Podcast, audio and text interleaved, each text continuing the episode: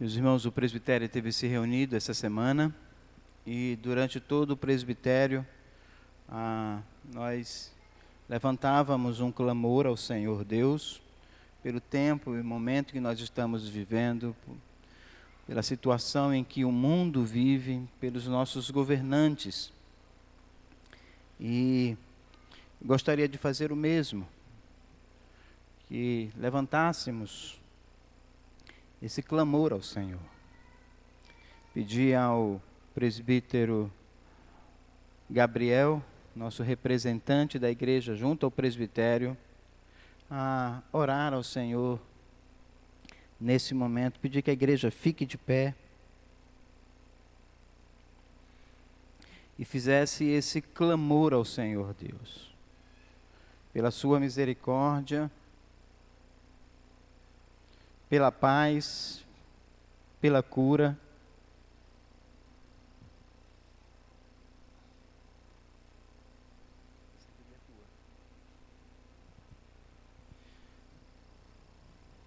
E pelo consolo.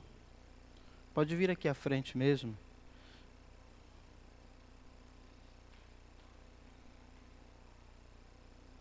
E faça isso em sua casa durante a semana. Oremos. Pai bendito, Pai de amor, Deus grandioso, poderoso Senhor, nós te bendizemos pelo teu santo nome. Assim como muitas igrejas, muitos aqueles que são do corpo de Cristo têm clamado ao Senhor, nós fazemos coro durante todos esses dias. Assim como o pastor Jessé falou agora há pouco, tivemos uma semana de trabalhos em prol do teu reino, em prol do teu povo. E assim nós clamamos, Senhor, durante toda a semana, quanto hoje, e queremos fazê-lo durante todos os dias daqui para frente, porque precisamos de Ti. Senhor Deus, estamos passando por uma situação extremamente difícil. A nossa cidade, o nosso estado, o país, o mundo passa por situações difíceis. E muitos querem se apegar aos governantes e esquecem que o maior governante é o Senhor. O poder está em tuas mãos. A cura o Senhor já nos deu, que é Jesus Cristo, o nosso Senhor. Mas neste momento, Senhor Deus, clamamos, não somente pelos teus eleitos, mas por todos aqueles que estão passando por essa situação difícil. Meu Senhor, tem compaixão, tem misericórdia de nós. Protege as nossas vidas, meu Pai. Que os nossos governantes se lembrem que existe um Deus superior, um Deus que manda, um Deus que ordena, um Deus que comanda. Esse mundo como já foi dito e nós sabemos, jaz no maligno. Mas a nossa confiança está no Senhor. Por isso, estamos lhe pedindo, implorando, Senhor Deus, em nome de Jesus Cristo, teu Filho, nos ajuda. Traz-nos da tua cura. Mas traz também, Senhor Deus, a tua verdade ao coração daqueles que ainda não lhe conhecem que nós, como igreja, sejamos esse instrumento para levar o conforto e o consolo àqueles que estão passando por dificuldades, aqueles que conhecem e aqueles que não conhecem a Ti. Se conosco, Senhor, durante este dia maravilhoso que é o dia do Senhor. Em nome de Jesus Cristo. Amém. Podem sentar. Abramos a palavra do Senhor Deus na Epístola de Paulo aos Romanos, capítulo de número 8, a partir do verso de número 31.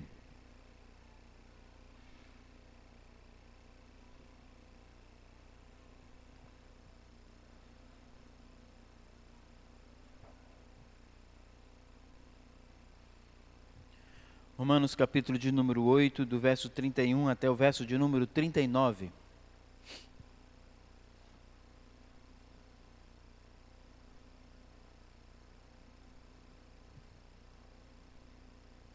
Diz assim a palavra do Senhor. Que diremos, pois, à vista destas coisas? Se Deus é por nós, quem será contra nós? Aquele que não poupou o seu próprio filho, antes por todos nós o entregou.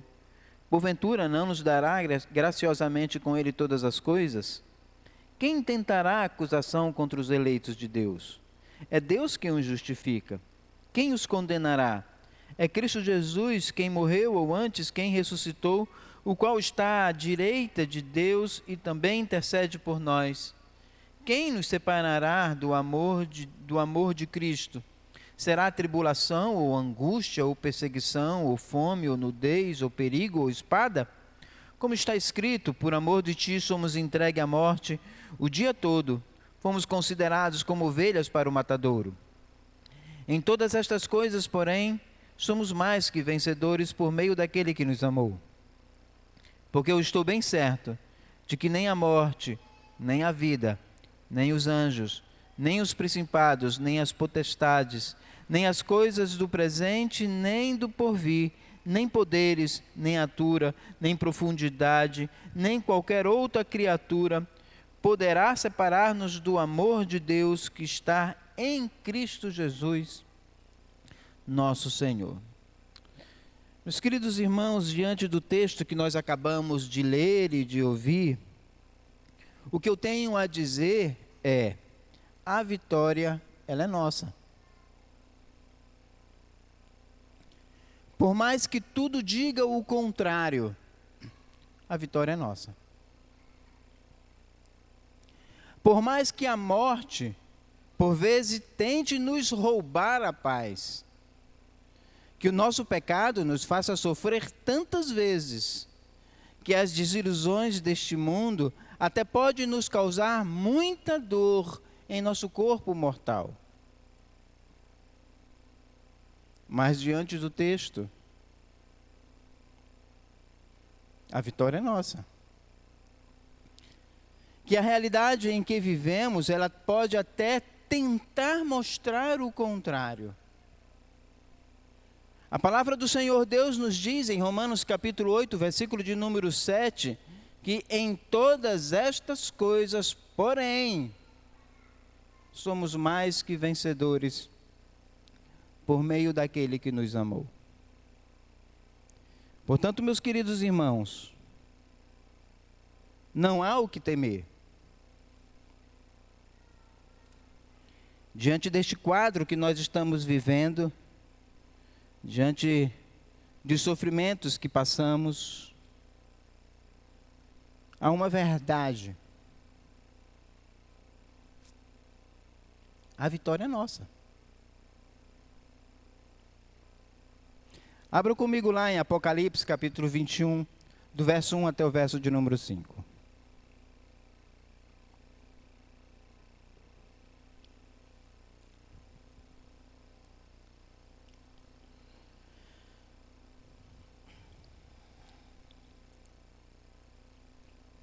Diz assim a palavra do Senhor.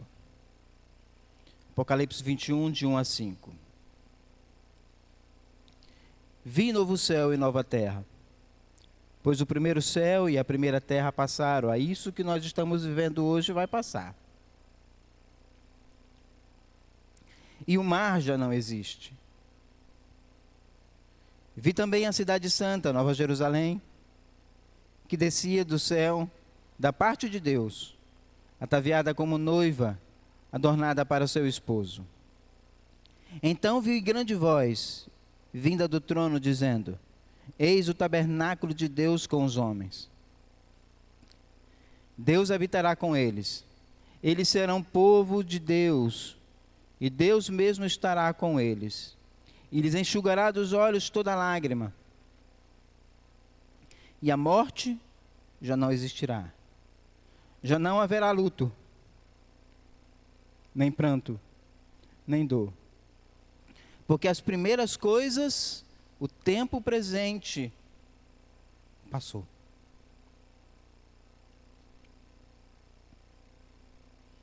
E aquele que está sentado no trono disse: Eis que faço nova todas as coisas. E acrescentou: Escreve, porque estas palavras são fiéis e verdadeiras. A vitória é nossa. Qual a certeza à vista destas de tudo que está acontecendo, de tantos problemas, de tanta dor e de tanta tristeza?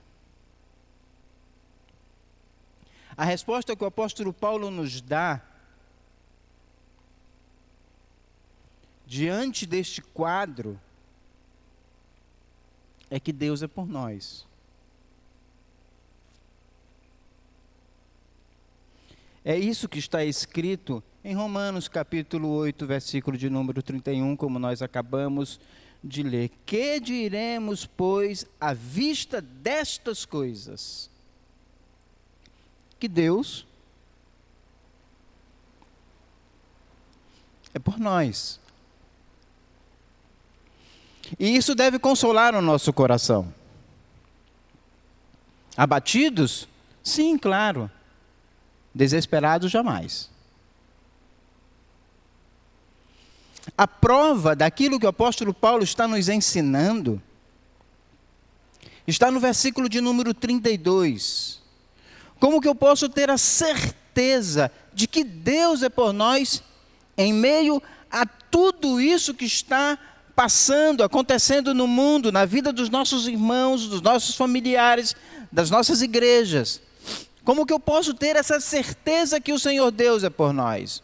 E o apóstolo Paulo, inspirado pelo Espírito Santo, ele nos responde.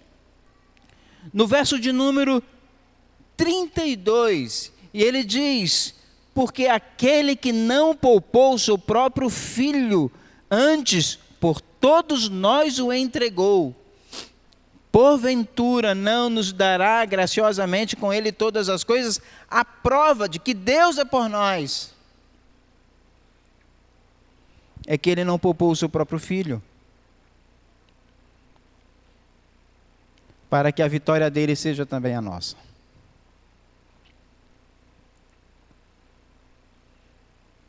Por isso, eu volto à pergunta que o próprio apóstolo Paulo nos ensina no versículo de número 31. Que diremos, pois, à vista destas coisas? Talvez muitas pessoas, muitos familiares, muitos amigos seus estão fazendo a mesma pergunta para você. O que a gente vai fazer? O que a gente tem a dizer diante deste quadro que vivemos? E a resposta é clara: Deus é por nós. Hoje temos a capacidade dada por Deus de caminhar na fé e pela fé, viver em novidade de vida, fazer a diferença neste mundo perdido, por causa da bendita obra de Cristo Jesus revelada nas Escrituras, na qual o, o próprio apóstolo Paulo demonstra isso no versículo de número 32. Aquele que não poupou o seu próprio filho antes, o entregou por nós. Esta é a nossa palavra.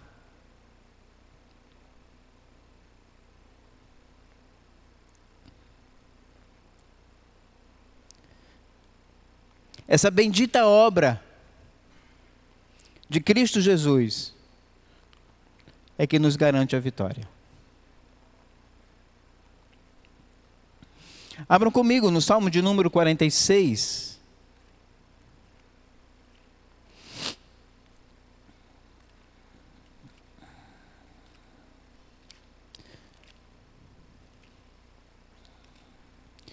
Salmo de número 46.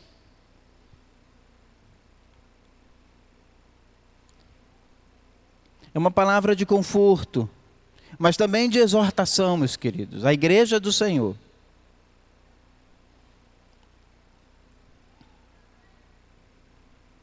Para que tenhamos os pés firmes, para que possamos caminhar pela fé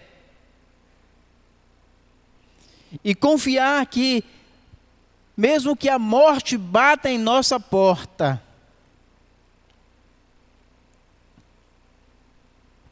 a vitória é nossa.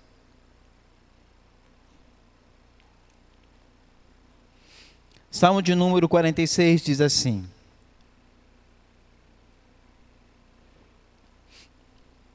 Deus é nosso refúgio e fortaleza,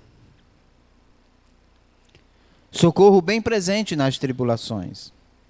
Portanto, não temeremos, ainda que a terra se transtorne e os montes se abalem no seio dos mares, ainda que as águas tumultuem e espumejam, e na sua fúria os montes se estremeçam. Há um rio,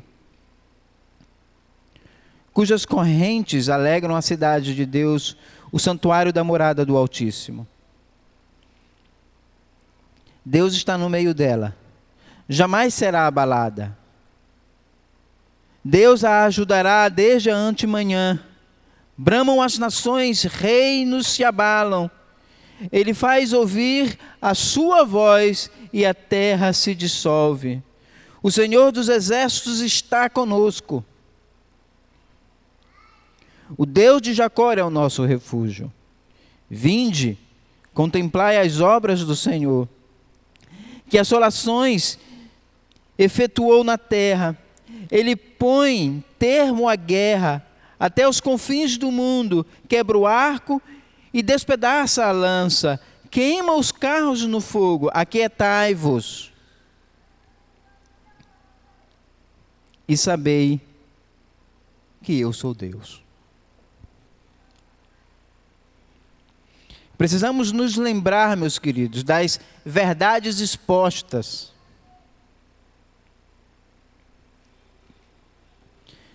O Senhor Jesus, nessa sua bendita obra, que nos dá a vitória, Ele já pagou a nossa dívida. Portanto, em Romanos capítulo de número 8, versículo de número 1 e versículo de número 2, diz assim: Agora, pois, nenhuma condenação há para os que estão em Cristo Jesus. Porque a lei do Espírito da vida em Cristo te livrou da lei do pecado e da morte.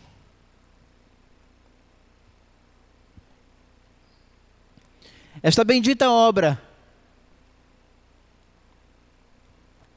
é que nos garante a vitória e deve trazer a paz em nosso coração.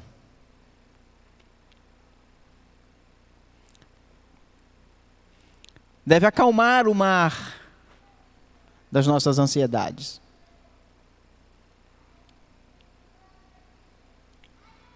E eu sei, meus queridos, que nesses momentos nós vivemos com um mar agitado dentro de cada um.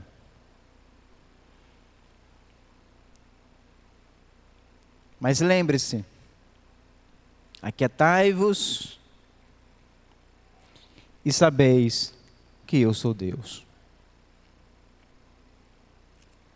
Abram comigo ainda em 2 Coríntios, capítulo de número 5.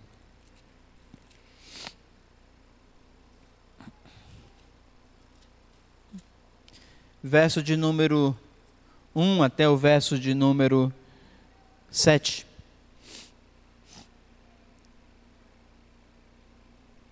Como eu falei, é uma palavra de consolo, mas ao mesmo tempo é uma palavra de exortação.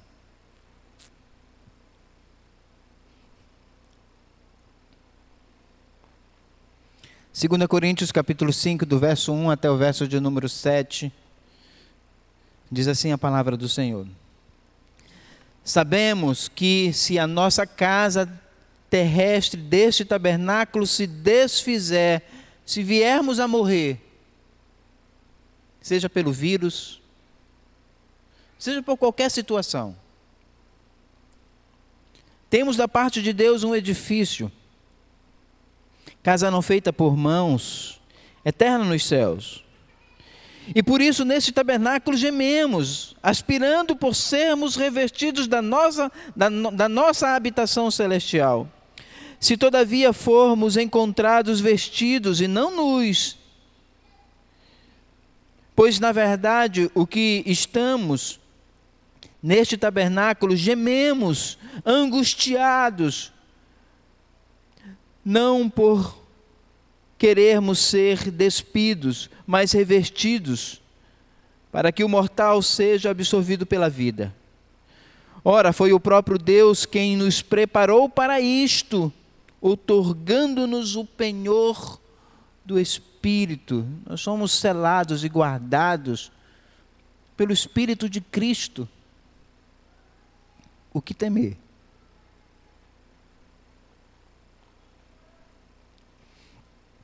Versículo 6: Temos, portanto, temos, portanto, sempre bom ânimo.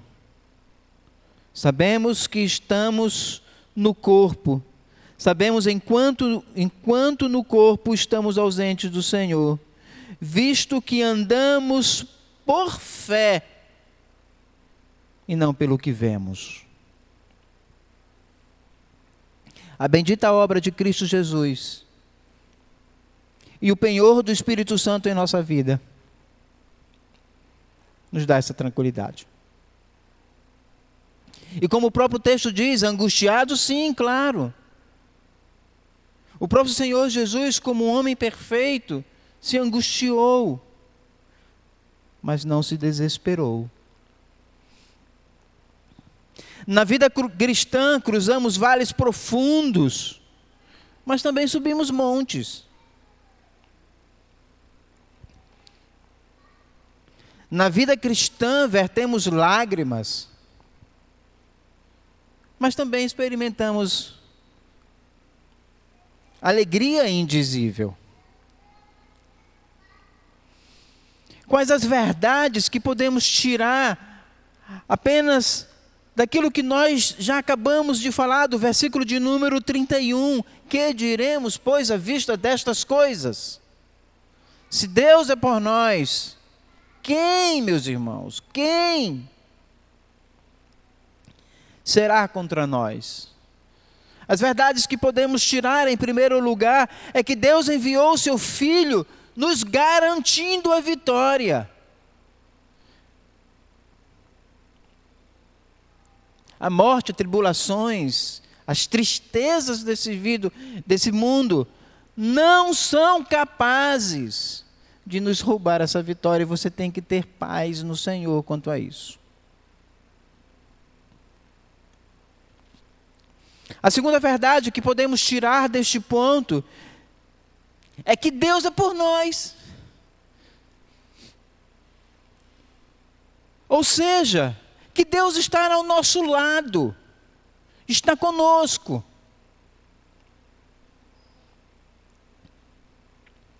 Quer nas tribulações, quer nas alegrias.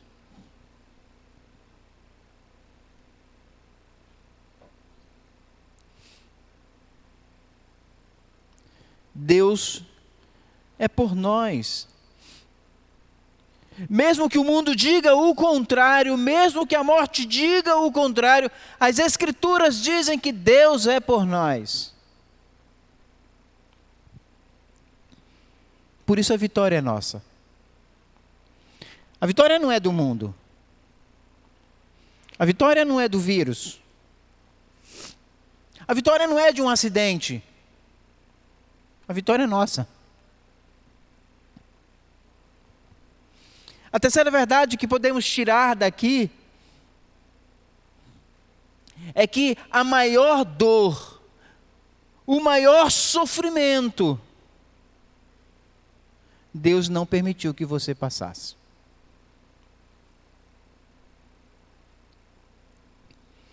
Talvez possamos pensar, Senhor Deus, há uma dor profunda. Ele sabe disso. Mas a maior dor você não passou. Há uma tristeza profunda, ele sabe disso. Mas a maior tristeza você não passou. O Senhor Deus não permitiu que nós bebêssemos do cálice da sua ira.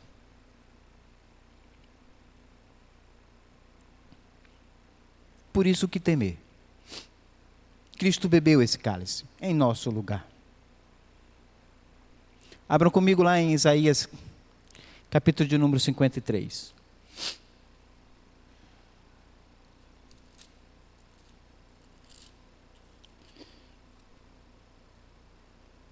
Porque às vezes, meus queridos, nós ficamos profundamente tristes, mas a maior dor você não passará.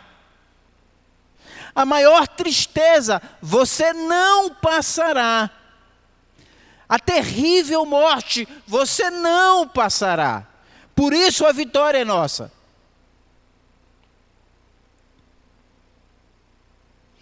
Cristo pagou a nossa dívida. Cristo sofreu no meu lugar.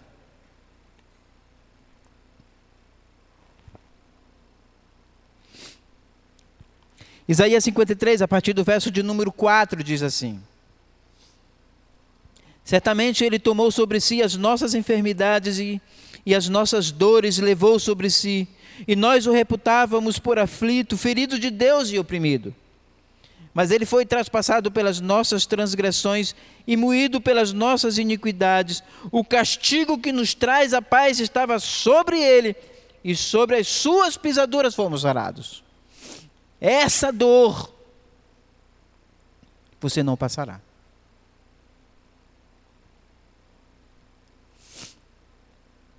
Isso deve trazer ao nosso coração, em meio à angústia, alegria. Isso deve trazer ao nosso coração louvores a este Deus bendito. Versículo de número 6: Todos nós andávamos desgarrados como ovelhas, cada um desviava pelo caminho, mas o Senhor fez cair sobre ele, sobre Cristo, a iniquidade de todos nós. Ele foi oprimido e humilhado.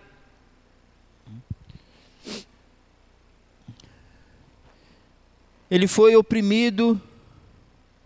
Deixa eu só aqui. Todos nós andávamos desgarrados como ovelhas Cada um se desviava pelo caminho, mas o Senhor fez cair sobre ele a iniquidade de todos nós. Ele foi oprimido e humilhado, mas não abriu a boca. Como cordeiro foi levado ao matadouro, como ovelha muda perante os seus tosqueadores, ele não abriu a boca. Por juízo o opressor foi arrebatado, e de sua linguagem quem, da sua linhagem quem o cogitou? Porquanto ele foi cortado da terra dos viventes, por causa da transgressão do meu povo, foi ele ferido. Designaram-lhe a sepultura com os perversos, mas com o rico esteve na sua morte. Posto que nunca fez injustiça, nem dolo algum se achou em sua boca. Todavia, ao Senhor agradou moê-lo, fazendo-o enfermar, fazendo-o morrer fazendo-o sofrer no seu lugar. Quando der ele a vida e a sua alma, como oferta pelo pecado, verá a sua posteridade e prolongará os dias, e a vontade do Senhor prosperará nas suas mãos essa dor você não vai passar.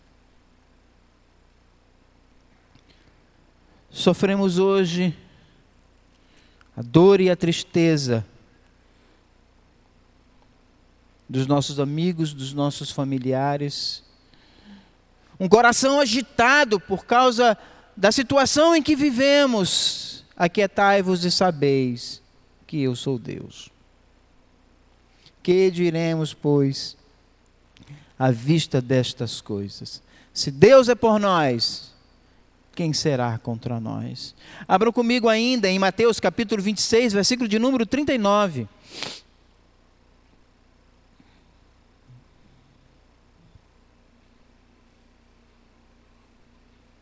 Ainda tirando as verdades do versículo de número 31, que verdades podemos tirar?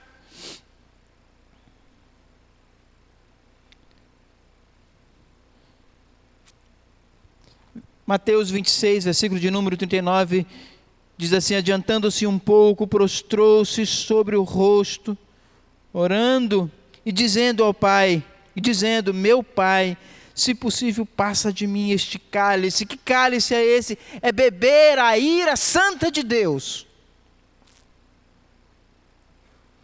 um inocente no lugar de um pecador. Meu pai, se possível, passa de mim este cálice, todavia, não seja como eu quero, e sim como tu queres. Isso não passaremos. Este momento histórico, redentivo, na nossa vida, ela já aconteceu.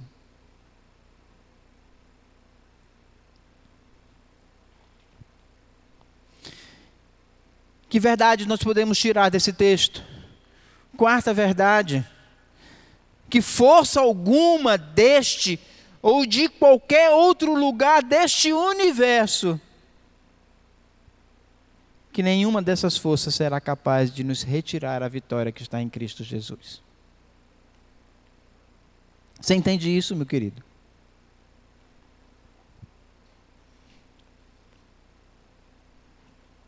É isso que o Senhor Deus está nos ensinando.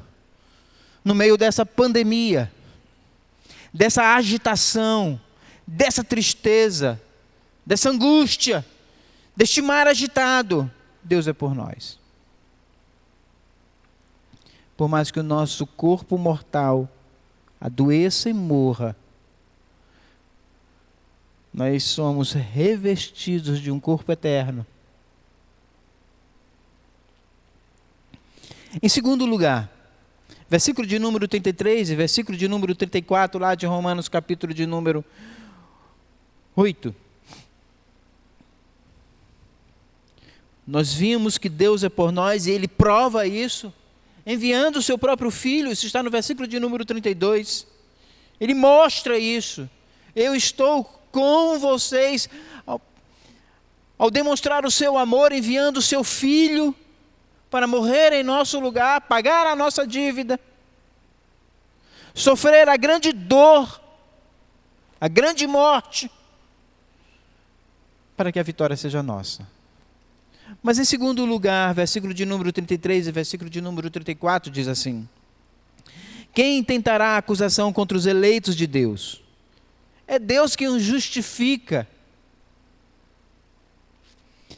Quem os condenará? É Cristo Jesus quem morreu, ou antes quem ressuscitou, o qual está à direita de Deus e também intercede por nós. Nós precisamos entender um pouco daquilo que o apóstolo Paulo vinha falando em Romanos, até chegar no capítulo de número 8. Que condenações são essas? Que acusações são essas?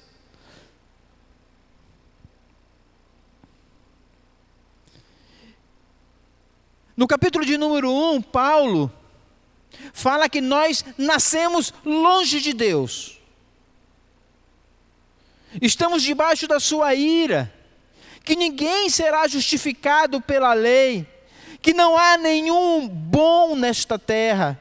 Sabemos que existe uma força chamado pecado, chamado que está que habita em nós, que é contra o Senhor, que nos impulsiona contra a graça de Deus e por isso somos indisculpáveis e merecedores da ira santa de Deus. Ainda assim, o apóstolo Paulo nos diz: não será ela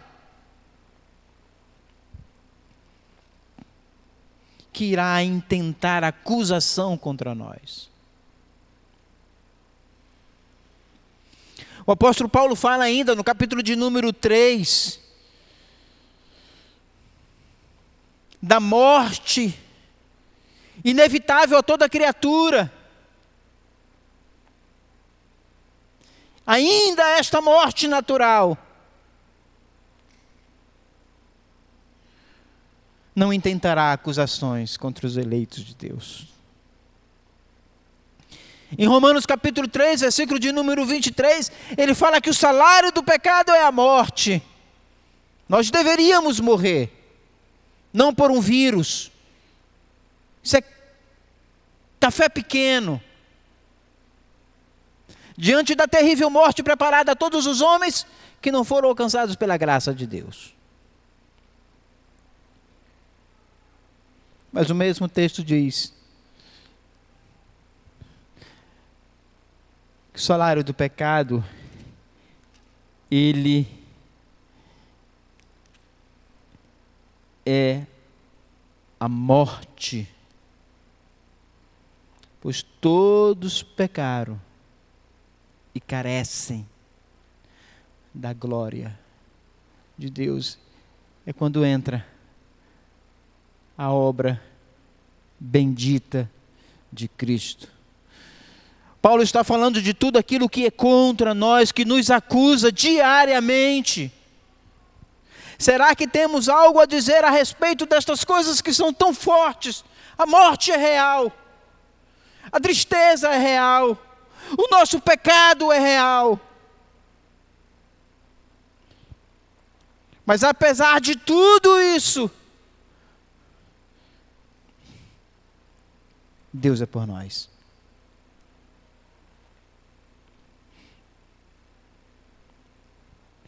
Paulo não está sugerindo, sugerindo que, pelo fato de Deus ser por nós, e já vemos isso, que isso está entrelaçado, está arraigado, está fixado na obra bendita de Cristo Jesus, ao nos resgatar, ao nos salvar. Paulo não está dizendo que nós não iremos sofrer, que nós não iremos perder amigos, que nós não iremos perder familiares, o significado aqui é simples: todas as oposições humanas que se levantarem contra nós para nos retirar esta bendita paz, cairá por terra. Não tem poder.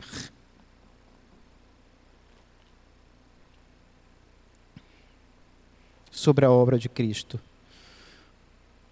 que nos salvou se Deus está conosco desde a eternidade, se Deus nos amou antes da fundação do mundo, quem intentará acusação contra os eleitos de Deus? Intentar aqui traz a ideia de acusar. Romanos capítulo de número 8, versículo de número 28 ao versículo de número 30 diz assim: Sabemos que todas as coisas cooperam para o bem daqueles que amam a Deus, daqueles que são chamados segundo o seu propósito. Tudo que está acontecendo, por mais que a gente não entenda no momento, é para o nosso bem.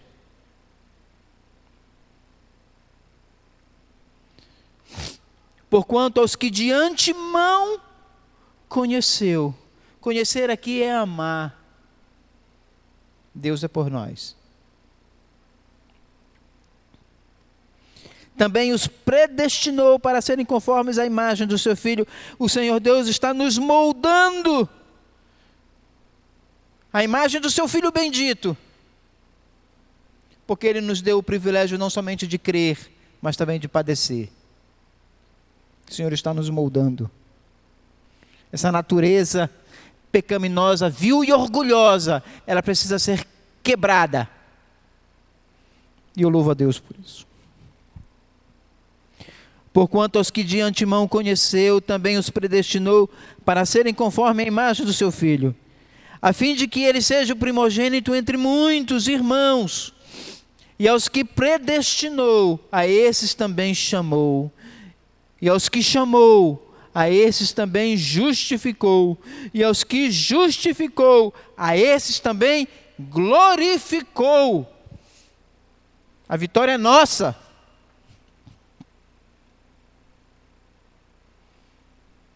Quando olhamos uma realidade ao nosso redor de sofrimento, tristeza, dor, tribulação que nos aflige todos os dias, temos a tendência de dizer que Deus é contra nós. Não! Deus é por nós.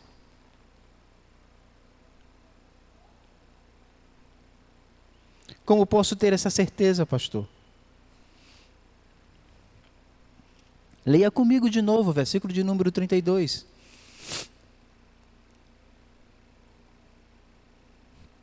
Como que eu sei que Deus é por mim? Versículo de número 32 diz assim: Aquele que não poupou seu próprio filho, antes por você o entregou, porventura não te dará graciosamente com ele todas as coisas?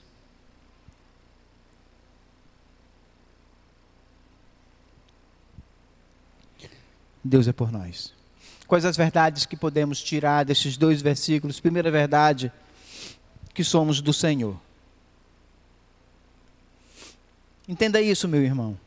Entenda isso, minha irmã. Você pertence ao Senhor. Ele lhe comprou com o sangue do seu próprio filho. E lhe selou com o espírito que procede do Pai e procede do Filho. Somos dele. Por isso a vitória é nossa. Segunda verdade que podemos tirar aqui é que a bendita obra de Cristo Jesus nos livrou dos nossos acusadores. Que maravilha, não é? A segunda verdade é que essa bendita obra de Cristo nos livrou desses acusadores. Quem tentará acusação contra os eleitos de Deus?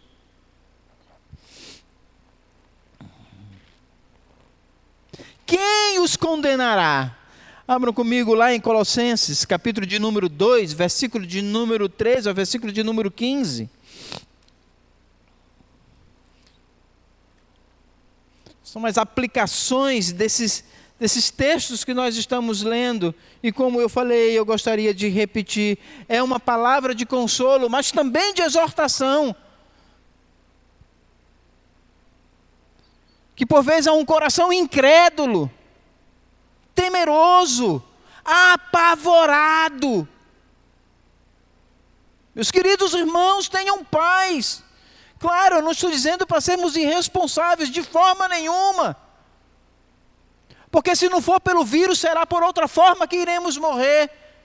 Iremos perder nossos amigos, iremos perder nossos familiares. Não importa, ela virá. Porque esse é o castigo de todo homem. Esta é a nossa realidade.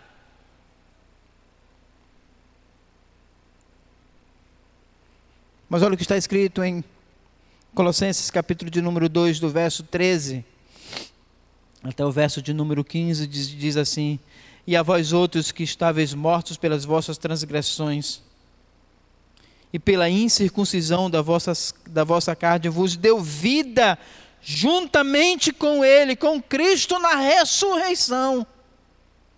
Ele foi o primeiro, Ele é nosso irmão mais velho. E a semelhança dele, também ressuscitaremos. perdoando todos os vossos delitos, limpos, livres daquela força que nos condena, que estamos olhando lá em Romanos. Livres dela para todo sempre. Versículo 14: Tendo cancelado o escrito de dívida que era contra nós e nos constava de ordenança o qual nos era prejudicial, nos condenava. Removeu inteiramente, cravando-o na cruz pela sua bendita obra, ele sofreu no seu lugar. E despojando os principados e potestades, publicamente os expôs ao desprezo, à vergonha. Tudo isso um dia será humilhado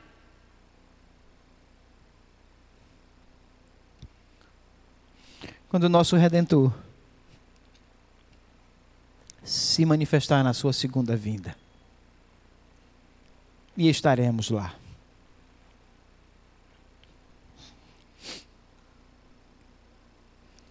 Publicamente os expôs, triunfando deles na cruz. Terceiro e último lugar.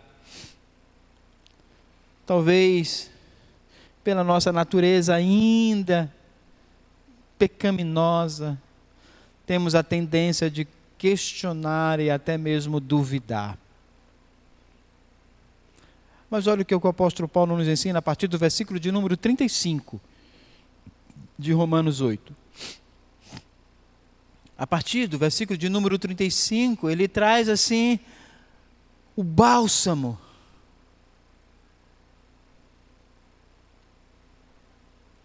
O alento.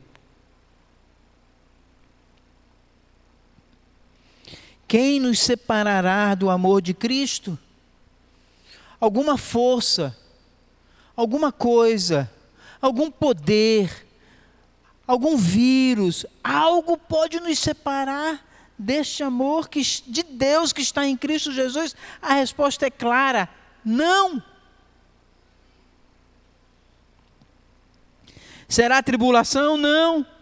Angústia? Não. Perseguição? Não. Fome ou nudez, perigo, espada, nada. É o bálsamo. Como está escrito, por amor de ti somos entregue à morte o dia todo. Fomos considerados como ovelhas para o matadouro. Essa é a nossa trajetória. E nenhum aqui, sem exceção, a não ser que Cristo volte, se livrará desse fim enfrentaremos a morte.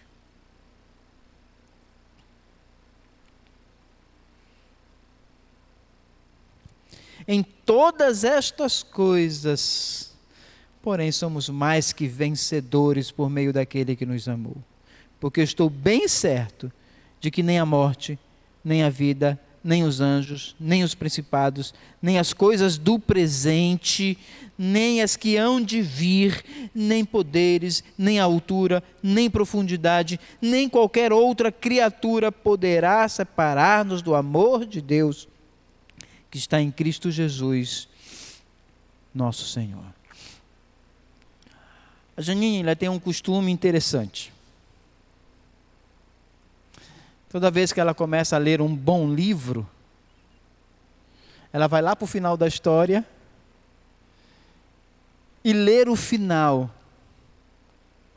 para que quando ela estiver lendo o livro ela não se entristeça. Ela já sabe qual é o fim. Então, por mais que os personagens, da, as personagens daquele livro venham a passar por dificuldades, o seu coração está tranquilo, porque ela já sabe o final. Ela já pode passar por aquele livro em paz, porque ela sabe que no final o grande príncipe bonito vai se casar com a princesa. Ela sabe disso. Quando lemos em Romanos capítulo 8, versículo de número 37, o que o Senhor Deus está nos mostrando aqui é o final da nossa história.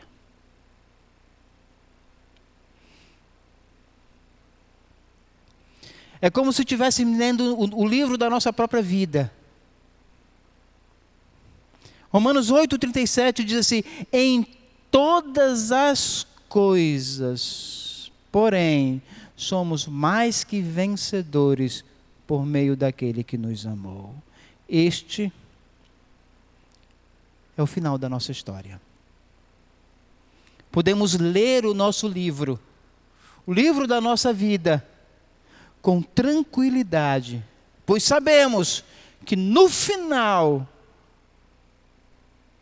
seremos vitoriosos em Cristo Jesus. Os queridos, que verdades nós podemos tirar daqui? Primeira, que a nossa história não termina aqui. Talvez estamos, estejamos passando pela floresta sombria mas lembre-se, Deus é por nós. Lembre-se, ao final, somos mais que vencedores em Cristo Jesus. Um dia iremos olhar para a morte e cantar um hino de, de desprezo a ela. Cadê morte tua vitória?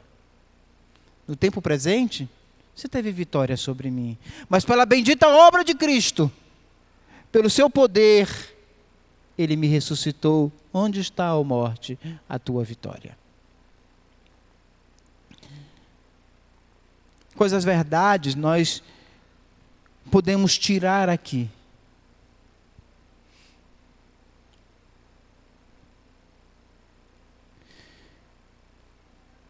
que a bendita obra de Cristo nos assegura essa vitória. Por isso, meus queridos, tenham paz. Angustiados? Claro, claro. Estamos tristes. Estamos abatidos, sim. Isso é natural. Mas o final da nossa história já está escrita. Abram comigo em Apocalipse, capítulo de número 19.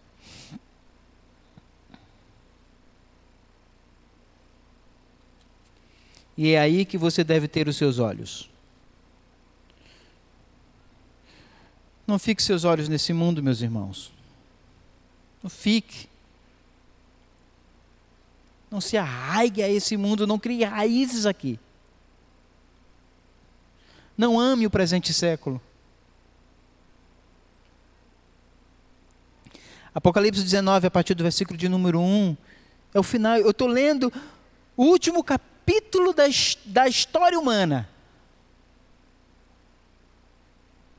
Diz assim: Depois destas coisas ouvi no céu uma grande voz de numerosa multidão dizendo: Aleluia! A salvação e a glória e o poder são do nosso Deus. Porquanto verdadeiros e justos são seus juízos pois julgou a grande meretriz que corrompia a terra com a sua prostituição e das mãos dela vingou o sangue dos seus servos. A segunda vez disseram: Aleluia! E a sua fumaça sobe pelos séculos dos séculos a presença bendita do nosso Cristo. Os 24 anciãos e os quatro seres viventes prostraram-se e adoraram a Deus, que se acha sentado no trono, dizendo: Amém, Aleluia. Saiu uma voz do trono exclamando: Dai louvores ao nosso Deus, todos os servos, e os que temeis, os pequenos e os grandes. Então vi uma como uma voz de numerosa multidão, como de muitas águas, e com e como de fortes trovões, dizendo: Aleluia! Pois reina o Senhor nosso Deus, o Todo-Poderoso. Alegremos-nos, exultemos e demos-nos a glória, porque são chegadas as bodas do Cordeiro, cuja esposa a si mesmo já se ataviou, pois lhe foi dado vestir de linho finíssimo, resplandecente e puro, porque o linho finíssimo são os atos de justiça dos santos. Então me falou o anjo: escreve, bem-aventurados aqueles que são chamados à ceia das bodas do Cordeiro. E acrescentou: são estas as verdadeiras palavras de Deus. Prostrei-me ante aos seus pés para o adorá-lo. Ele, porém, me disse: Vê, não faça isso, sou conservo teu e dos teus irmãos, que mantém o testemunho de Jesus. Adora a Deus, pois o testemunho de Jesus é o espírito da profecia. Adore a Cristo. Nesse momento difícil, adore a Cristo. Curva-se a Ele Lembre-se da sua bendita obra. Lembre-se da vitória que já temos na sua obra bendita. Não se desespere, queridos irmãos. Eu quero ler somente um texto para concluir. Filipenses 1:20 diz assim: Segundo a minha ardente expectativa e esperança, de que em nada serei envergonhado. Antes, com toda a ousadia, como sempre, também agora será Cristo engrandecido no meu corpo, quer pela vida, quer pela morte. Meus queridos irmãos, meus queridas irmãs, que esta seja a verdade da nossa vida que Cristo seja glorificado, quer pela vida. ou pela morte. Aqueles nossos irmãos que se foram em Cristo já desfrutam daquilo que nós estamos lendo. Eles são mais bem-aventurados do que a gente.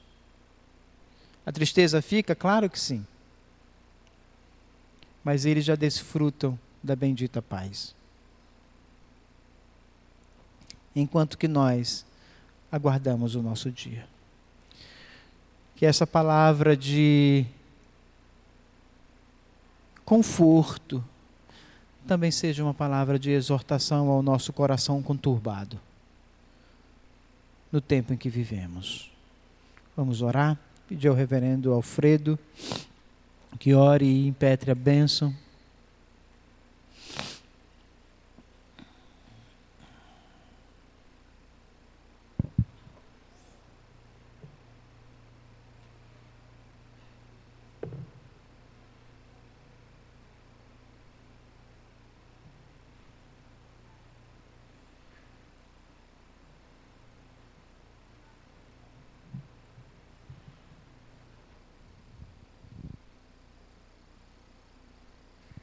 Fiquemos de pé, meus irmãos, aqueles que puderem, por favor, e oremos ao nosso Deus.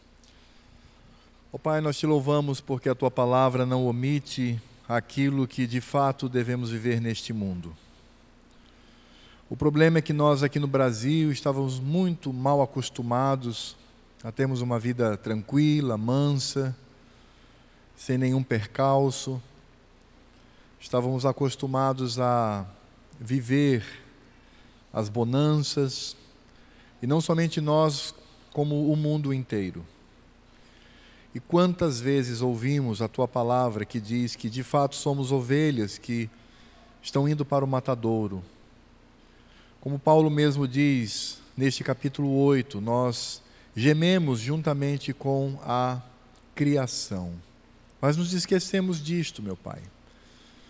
E agora, quando somos assolados por tantas notícias que abalam o nosso coração, é preciso que simplesmente vivamos aquilo que a tua palavra nos ensina. Não há nada de diferente. Por isto, o nosso coração, ainda que triste, ainda que perplexo, mas cresce para a glória do Senhor no sentido de maturidade. Ó Deus, que o Senhor nos ajude a termos de fato serenidade nesta caminhada, testemunhando ao mundo, ó Pai, que nós confiamos no Senhor e que a nossa esperança está em Cristo, porque há um ano, quando ouvimos acerca desta pandemia, achávamos que por este período de 2021 estaríamos todos tranquilos e normais. Mas descobrimos que não. Descobrimos que piorou e que devemos, de fato, entender que a nossa confiança está em Ti. Tu és Senhor sobre o vírus, Tu és Senhor sobre a nossa vida.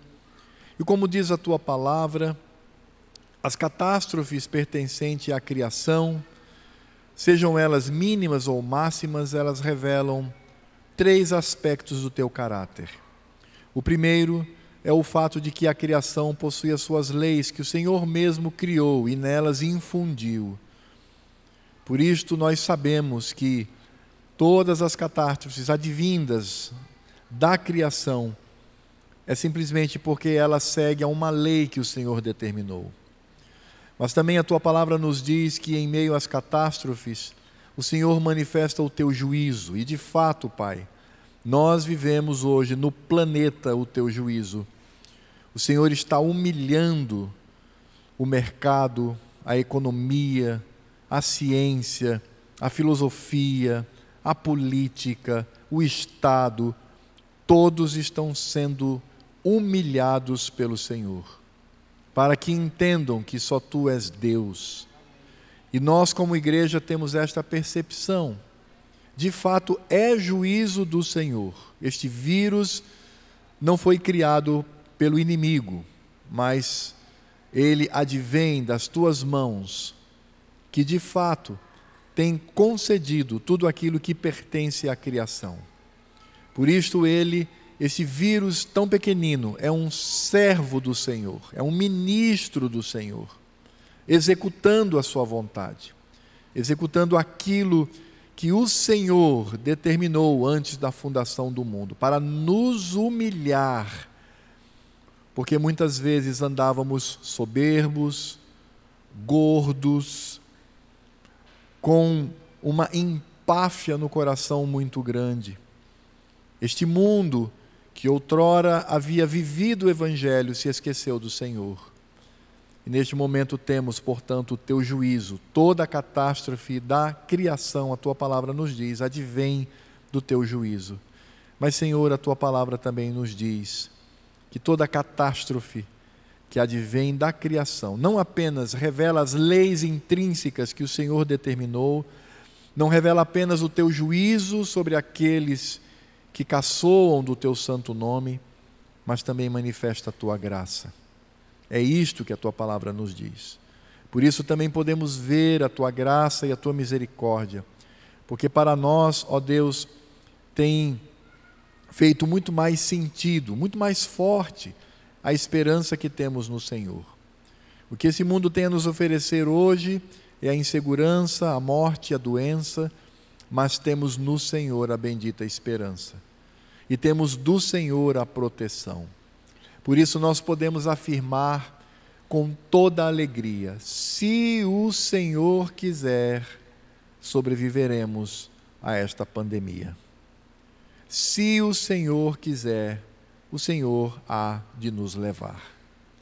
Por isso podemos descansar em tuas mãos, porque, como nós ouvimos hoje, tudo se manifesta na revelação de teu Filho bendito, a encarnação do teu amor para conosco. Que saiamos daqui, ó Deus, confortados, que saiamos daqui apaziguados, que saiamos daqui tranquilos, ainda que em meio a tanta insegurança crendo que o Senhor nos ama e que o Senhor já determinou todas as coisas para nós, seus filhos benditos. O próprio Cristo nos disse: Qual o pai que, se o filho lhe pedir um pão, ele lhe concede uma pedra, se lhe pedir um peixe, ele lhe concede uma víbora? E o Senhor continua dizendo: Se vós que sois maus sabeis agir desta forma, quanto mais o nosso Pai celeste, cujo amor, o carinho, a proteção, o interesse por nós são perfeitos. Ó Senhor, muito obrigado por essa bendita esperança que temos no coração, sabendo o final, esse santo spoiler, como teu servo disse, deve trazer paz ao nosso coração. E agora, que a graça do Senhor Jesus, o amor de Deus Pai, a comunhão e a consolação e todos os ministérios do Espírito Santo sobre nós, que é o Espírito do Senhor e o Espírito de Cristo, estejam sobre este pequenino povo aqui reunido, sobre todo o povo de Deus espalhado por essa terra, que juntamente conosco padece estes momentos difíceis, mas que também pode olhar para o futuro e dizer: Maranata, vem Senhor Jesus, leva-nos para junto de ti para que venhamos a usufruir das delícias do jardim que o Senhor preparou para nós. Amém.